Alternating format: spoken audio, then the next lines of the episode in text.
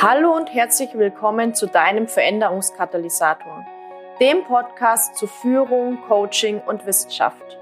Mein Name ist Jasmin Schweiger, ich bin Wirtschaftspsychologin mit dem Schwerpunkt Führung, Gründerin der Online-Akademie für Leadership Coaching und auf der Mission, Führung zukunftsfähig, sinnhaft und nachhaltig auszurichten. Schön, dass du da bist und wir gemeinsam die Arbeitswelt der Zukunft gestalten.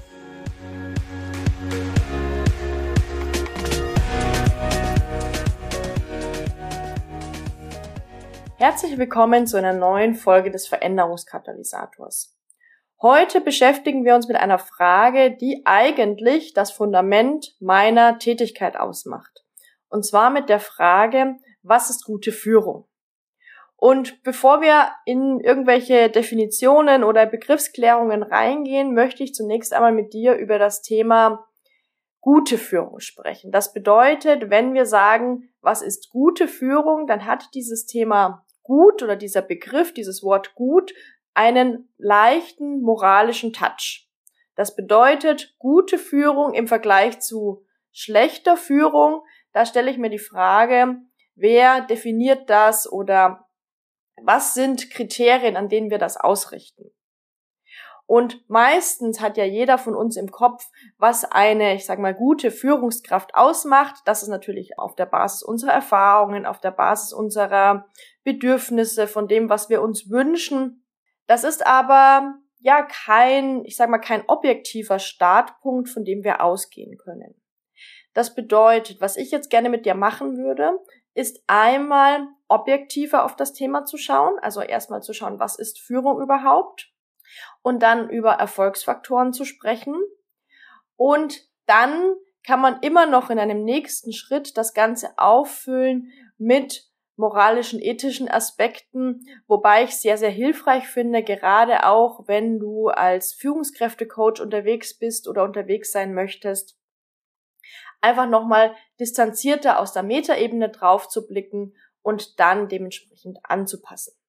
Starten wir mal mit der Frage, was ist Führung? Und man kann ganz klar sagen, Führung hat keinen Selbstzweck.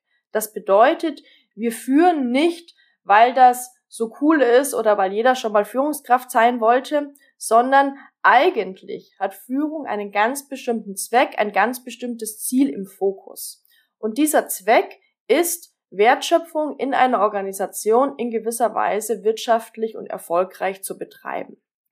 Und wenn wir diesen Zweck in den Fokus stellen, dann findet bei Führung in der Organisation eine soziale Einflussnahme statt. Das bedeutet, es gibt eine Person oder eine Gruppe von Personen, die eine andere Person oder eine andere Gruppe von Personen irgendwie beeinflusst. Und da sind wir bei einem weiteren Aspekt. Führung, also Leadership, kann nie ohne Followership, also ohne Geführte stattfinden. Das bedeutet, wenn ich jetzt beschließe, okay, ich möchte Führungskraft sein, aber ich habe kein Team, niemanden, der mir folgt, niemand, der sozusagen mit mir einen gemeinsamen Zweck, ein gemeinsames Ziel oder Projekt verfolgt, dann findet keine Führung statt. Das heißt, Führung ist immer in gewisser Weise soziale Einflussnahme. Und diese soziale Einflussnahme, ich habe das jetzt sehr, sehr stark auf den Organisationskontext bezogen, aber diese soziale Einflussnahme kann natürlich auch immer wieder individuell, spontan oder äh, beiläufig sich auch ausbilden in, ich sag mal, auch im, im privaten Bereich, im Vereinsbereich und so weiter, wo jemand vielleicht nicht offiziell formal eine Führungsrolle inne hat, aber trotzdem durch bestimmte soziale Prozesse, die sich da abspielen, doch auf einmal mehr Einfluss auf die anderen nehmen kann, weil die anderen ihm folgen oder ihr folgen. Ja? Also das bedeutet, du kannst dir merken, was ist Führung? Erstens, wir haben keinen Selbstzweck. Zweitens, wir haben ein gemeinsames Ziel im Fokus. Und drittens, es ist ein, ja, komplexes soziales Phänomen, in dem soziale Einflussnahme stattfindet. Also das heißt, eine Person, eine Gruppe von Personen nimmt auf eine andere Person oder eine andere Gruppe von Personen Einfluss. Gehen wir einen Schritt weiter und schauen uns mal an, was ist denn jetzt erfolgreiche Führung? Das bedeutet, beschäftigen wir uns mal mit den Erfolgsfaktoren. Und wenn ich von guter Führung oder nach guter Führung äh, gefragt werde oder von guter Führung spreche, dann sage ich meistens gleich im nächsten Satz, das, was ich auch ganz am Anfang schon erklärt habe, gut hat irgendwie so einen moralischen Touch. Lass uns über erfolgreiche Führung sprechen. Also was macht Führung erfolgreich? Und da gibt es eben übergreifend drei Erfolgsfaktoren, auf die wir uns beziehen können. Der erste Faktor, der erste Aspekt sind ökonomische Faktoren, das heißt wirtschaftliche Faktoren. Wir wollen in einer Organisation Wertschöpfung wirtschaftlich betreiben und das bedeutet, wir wollen irgendwie Umsatz machen, wir wollen Gewinn machen, wir wollen die Rentabilität erhöhen, wir wollen den Marktanteil erhöhen und so weiter. Jetzt könnte man sagen, okay, wollen wir wirklich bei Führung den ökonomischen Faktor so in den Mittelpunkt stellen? Aber ja, dieses wirtschaftliche Betreiben von Wertschöpfung findet in einem Organisationskontext immer irgendwie statt, weil sonst wird der Organisation die Grundlage entzogen. Ja, auch Non-Profit-Organisationen, also gemeinnützige Organisationen zum Beispiel, müssen kostendeckend arbeiten. Das heißt, auch hier muss eine gewisse Wirtschaftlichkeit dahinter stecken. Genau, so. Das bedeutet, der erste Faktor ist dieser wirtschaftlich-ökonomische Faktor. Schauen wir uns den zweiten Faktor an. Hier geht es um Prozesse und Problemlösungen. Und zwar zum einen mal, dass Prozesse in der Organisation gut laufen. Das bedeutet, es ist Aufgabe der Führungskraft, für gewisse Strukturen und Prozesse zu sorgen, um effizient und effektiv arbeiten zu können. Und ein zweiter Aspekt ist die Frage, inwieweit schafft die Führungskraft ein Ambiente, in dem Problemlösungen, Kreativität und so weiter ermöglicht werden. Ja, das bedeutet aus psychologischer Sicht würde man sagen, inwieweit schafft sie hier auch ein Ambiente der psychologischen Sicherheit, weil wir brauchen ein gewisses Sicherheitsgefühl, um kreativ werden zu können, um Problemlösungen finden zu können. Kommen wir zum dritten Aspekt. Und zwar Erfolgsfaktoren von Führung beziehen sich natürlich auch auf Mitarbeiterinnen und Mitarbeiter. Und da können wir zwei Dinge unterscheiden. Zum einen mal, ist Führungserfolg natürlich, wenn äh, Mitarbeiterinnen und Mitarbeiter motiviert sind, wenn sie ein, ja, ein positives Verhältnis zu ihrer Arbeit haben, wenn sie sich gerne für die Organisation einsetzen. Führung ist aber auch erfolgreich, wenn eben dieser Einfluss der Führungskraft von den Mitarbeitenden akzeptiert wird. Ja, das bedeutet, wenn hier eine ja positive Beziehung zwischen Führungskraft und Mitarbeitenden besteht und die Mitarbeitenden sagen, ja, okay, ich akzeptiere hier diesen Leadership-Anspruch der Führungskraft und akzeptiere diesen Einfluss. Das ist ja auch nicht selbstverständlich. Du kannst ja mal für dich hinterfragen, ob du in deiner Laufbahnkarriere als Geführter oder als Führungskraft dich immer dementsprechend in diese ja in diese Beziehung zwischen Leader und Follower gut einordnen konntest oder ob es da auch manchmal Probleme gab und Herausforderungen. Genau. So, das bedeutet, wenn wir von Erfolgsfaktoren von Führung sprechen, beziehe ich mich auf drei Aspekte. Einmal ökonomische Faktoren, einmal wie gut laufen Prozesse und wie weit werden Problemlösungen ermöglicht und dann der Aspekt der Mitarbeiter in der Fachsprache würde man hier auch von Personeneffizienz sprechen. Ja? So, und was führt denn jetzt nun dazu, dass Führungskräfte erfolgreich sein können und dass diese Erfolgsfaktoren erzielt werden können oder diese Ziele irgendwie erreicht werden können. Und ich beziehe mich in meiner Arbeit dabei meistens auf ein Rahmenmodell für Führung von Lutz von Rosenstiel, muss aber hier nochmal ganz klar und ehrlicherweise dazu sagen, dass wir natürlich in der Führung nicht an einem Hebel drehen können, nicht auf einen Knopf drücken und alles löst sich in Wohlgefallen auf, sondern wir haben einfach ganz, ganz viele Einflussfaktoren. Trotzdem können wir die auf ein ja, Framework runterbrechen, so dass wir einfach, ich sage mal, eine mentale Hilfestellung haben, um äh, den Führungskontext für uns besser einordnen zu können. So, und was spielt da alles eine Rolle? Natürlich spielt die Führungskraft mit ihrer Persönlichkeit eine Rolle. Ja, Tatsächlich ist es aber so in der Führungsforschung, früher hatte man gedacht, die Persönlichkeit macht alles aus. Also wir müssen uns sozusagen nur auf die Persönlichkeit fokussieren und dann wissen wir, wer ist ein guter Leader, wer ist kein guter Leader. Und dahinter steckt auch irgendwie die Annahme, man wird sozusagen als Leader, Leaderin geboren. Davon gehen wir jetzt heute nicht mehr aus, mit dem heutigen Stand der Führungsforschung. Trotzdem hat natürlich die Persönlichkeit der Führungskraft einen gewissen Einfluss. Ja, und was gehört dazu? Das sind natürlich irgendwie Persönlichkeitseigenschaften. Das ist auch sowas wie das Menschenbild der Führungskraft. Das ist sowas wie die Motivationslage der Führungskraft. Also warum wird sie überhaupt Führungskraft? Was motiviert sie? Dann natürlich auch solche Aspekte wie Intelligenz, Kreativität und so weiter. Und was ich auch ganz spannend finde in Bezug auf das Thema Führungspersönlichkeit, ist natürlich, wenn wir uns die, ja, ich sag mal so, die grundlegenden Persönlichkeitsmerkmale anschauen, dass wir ganz oft ein Bild im Kopf haben von einer idealen Führungskraft. Also die ideale Führungskraft ist zum Beispiel super extravertiert und charismatisch und so weiter. Dass aber Forschungsergebnisse zeigen, dass das gar nicht unbedingt immer der Fall sein muss. Also da ist es auch nochmal sehr spannend, hier die bestehenden Annahmen, die du da vielleicht hast, wie eine ideale Führungspersönlichkeit auszusehen hat, nochmal zu hinterfragen und einem eventuell auch wissenschaftlichen Gegencheck zu unterziehen. So, Führungspersönlichkeit habe ich gesagt und die Persönlichkeit der Führungskraft hat natürlich in gewisser Weise auch Auswirkungen darauf, wie sich die Führungskraft verhält. Also das bedeutet, ein zweiter Aspekt in diesem Rahmenmodell für Führung wäre neben der Führungspersönlichkeit auch das Führungsverhalten. Nun ist es ja so, Lernen, also für mich die Definition von Lernen ist Verhaltensänderung. Das heißt, Lernen ermöglicht Verhaltensänderung. Und das bedeutet, Führungsverhalten kann gelernt werden. Das ist natürlich jetzt sehr, sehr spannend, gerade für den Coaching-Trainingsbereich. Das sage ich immer, es geht darum, die eigene Persönlichkeit als Führungskraft gut kennenzulernen und hier in die Selbstreflexion zu gehen und effektives, effizientes Führungsverhalten zu erlernen. Und bei Führungsverhalten geht es wirklich um alles, was irgendwie nach außen als Verhalten der Führungskraft sichtbar wird.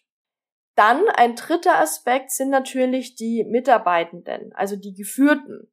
Auch diese haben natürlich einen ganz, ganz großen Einfluss. Also du kannst wirklich nochmal für dich hinterfragen in der Rolle des oder der Geführten, wie hast du dich verhalten? Hast du sozusagen der Führungskraft super einfach gemacht oder hast du da auch sehr viel gechallenged? Wie war deine Motivationslage? Wie war deine Arbeitseinstellung und so weiter? Das heißt, auch die Geführten bringen natürlich bestimmte Aspekte mit in ihrer Persönlichkeit, in ihrem Verhalten, in ihrer Motivationslage, in ihrer Arbeitseinstellung und so weiter. Und auch das wirkt sich natürlich auf den Führungserfolg aus. Und ganz besonders wichtig ist hier natürlich auch diese Beziehung zwischen Führungskraft und Geführten. Also ist das sozusagen eine positive, produktive, sag mal, Arbeitsbeziehung oder nicht. Ein letzter Punkt des Rahmenmodells für Führung sind die Umweltfaktoren. Das bedeutet, natürlich findet Führung nicht im luftleeren Raum statt, sondern ist in einen gewissen Kontext eingebettet. Und in diesem Kontext wirken ganz, ganz viele Faktoren und Aspekte auf Führung ein, ja, und zwar innerhalb der Organisation ist das sowas wie Organisationskultur, wie Führungsleitbild, wie natürlich die anderen Führungskräfte, Geschäftsführung, Mitarbeitenden, Kollegen und so weiter. Aber auch außerhalb der Organisation gibt es eine Vielzahl von Faktoren, wie zum Beispiel die Marktsituation, wie zum Beispiel die allgemeine gesellschaftliche Situation, wie zum Beispiel eine weltweite Pandemie. Auch das wirkt sich natürlich irgendwie aus. Das bedeutet, dieses Rahmenmodell der Führung mit diesen vier Aspekten, also Führungspersönlichkeit, Führungsverhalten, dann geführte und Führungsbeziehungen und Umweltfaktoren, ist wirklich nur ein ganz, ganz grober Rahmen, um diese Vielzahl von Einflussfaktoren leichter darstellen zu können. Das bedeutet, wenn wir uns die Frage stellen, was ist gute Führung, beziehungsweise ich stelle mir eher die Frage, was ist erfolgreiche Führung, dann können wir sagen, das ist abhängig von Menschen, ja, die irgendwie in diesem Gefüge eine Rolle spielen, von Strukturen und Prozessen, von Umweltfaktoren und natürlich auch von Wertschöpfungszielen. Ja, denn natürlich, ich sage es noch einmal, Wertschöpfung steht im Mittelpunkt, ist die Existenzgrundlage des Unternehmens. Und das ist ja zum Beispiel auch so eine Argumentation von, ähm, ich sag mal, Purpose-Kritikern, weil vielleicht kennst du diese Welle, dass man sagt, ja, wir brauchen im Unternehmen einen Purpose, wir brauchen irgendwie einen Sinn, der uns alle zusammenhält. Und Kritikerinnen und Kritiker sagen dann an dieser Stelle, okay, aber wo geht dieser Sinn hin, wo geht diese Sinnhaftigkeit hin, wenn sozusagen dem Unternehmen die Existenzgrundlage entzogen wird, die ökonomische Existenzgrundlage. Ich sehe es sozusagen mehr zwischendrin, also nicht ganz, nicht auf dem, im einen Extrem, nicht im anderen Extrem, aber trotzdem ganz wichtig, das Ziel des Unternehmens ist es, Wert zu schaffen für Kunden und Kundinnen. Und wenn du dich fragst, okay, was ist mit Nachhaltigkeit, was ist mit Aspekten wie Corporate Social Responsibility und so weiter, ja, natürlich ist das auch irgendwie wichtig, aber daraus generiert sich halt im ersten Moment keine Wertschöpfung. Natürlich können wir uns die Frage stellen, müssen wir im Unternehmen nur auf Umsatz und Gewinnvermehrung setzen? Ja, also viele Fragezeichen. Meiner Ansicht nach nicht unbedingt, aber trotzdem ist es einfach so, ohne Wertschöpfung hat ein Unternehmen, hat eine Organisation keine Existenzgrundlage. Ich möchte die heutige Folge jetzt nochmal abschließen mit dem Blick auf das Thema Führungskräftecoaching. Und zwar, was kannst du jetzt tun im Führungskräftecoaching, um dieses Wissen, um diese Erkenntnisse anzuwenden? Und was ich mache für mich, ich habe das in drei Bausteine aufgedröselt, sage ich mal. Das ist einmal der Baustein Mind, also das zieht sich auf das Thema Selbstführung, Selbstreflexion und so weiter. Dann den Baustein Team, also das ist Mitarbeiterführung und Teamführung, also One-to-One -one und One-to-Many. Und dann Organisationsführung natürlich. Also hier bezieht sich es auch auf Themen wie Organisationsentwicklung, Strategie, Szenarien für die Organisation zu entwickeln und so weiter. Eine robuste Organisation aufzustellen. Genau, das bedeutet, so als Grundlage des Führungskräfte-Coachings kannst du mal diese drei Bausteine nehmen. Also Selbstführung, Mitarbeiter- und Teamführung und Organisationsführung. Das heißt nicht, dass du alle Bausteine unbedingt abdecken musst. Ja, also du kannst dich auch natürlich auf ein oder zwei Bausteine fokussieren. Aber trotzdem ist es nochmal wichtig im Kopf zu haben, wie diese einzelnen Aspekte doch ineinander greifen. Und wenn du dann jetzt weißt, okay, das sind jetzt sozusagen die, die drei Bausteine, dann kannst du nochmal für dich unterscheiden, was mache ich denn jetzt in welchem Baustein, was ist wichtig, in welchem Baustein für diese Zielgruppe, die ich ansprechen und begleiten möchte. Das bedeutet nochmal abschließend, vielleicht bist du jetzt etwas enttäuscht, weil du sagst, ja, ich hatte mir das jetzt irgendwie noch viel klarer gewünscht und ähm, jetzt habe ich irgendwie nur Frameworks bekommen. Aber ich kann dir einfach sagen, Führung ist zu komplex, als dass wir hier mit einem Fünf-Schritte-Plan arbeiten können. Also ich kann dir nicht sagen, mach das, mach das, mach das und dann wird Führung erfolgreich oder wird vielleicht auch Führungskräfte-Coaching erfolgreich. Das ist sehr, sehr abhängig von der Zielgruppe der Führungskräfte, von den Unternehmen, von der Branche und dem Führungskräfte-Coaching natürlich auch von den Herausforderungen, von den Problemstellungen. Das bedeutet, wenn ich jetzt Führungskräfte-Coaches begleite, dann arbeite ich gerade auch im 1 zu 1 sehr, sehr individuell mit den Kunden und Kundinnen daran, was für sie notwendig ist, was sie gerade brauchen, um ihre Coaches gut begleiten zu können. Und natürlich gibt's irgendwie, wenn ich mich auf eine Zielgruppe, auf eine Branche, auf eine Problemstellung fokussiere, irgendwie Dinge, Aspekte und Fragestellungen, die immer wieder kommen und wo ich irgendwie ein übergreifendes Konzept erstellen kann. Aber das befindet sich dann eben auf einer ja, nicht, nicht auf dieser übergeordneten Ebene, sondern nochmal sehr fokussiert herausgearbeitet, was ist die Zielgruppe, was ist die Problemstellung, was brauchen wir hier, ähm, was brauchen wir fachlich, was brauchen wir methodisch, was brauchen wir konzeptionell. Das bedeutet, nochmal abschließend, Führung ist jetzt wirklich zu komplex, als dass ich dir sagen könnte, das ist gute Führung und das wird hundertprozentig zum Erfolg führen. Es gibt hier einfach keinen One-Fits-All, aber trotzdem hoffe ich, dass ich dir jetzt mit dieser Folge einige ja, Rahmenmodelle, einige Impulse an die Hand gegeben habe, sodass du das für dich im Kopf nochmal klarer strukturieren und klarer ordnen kannst.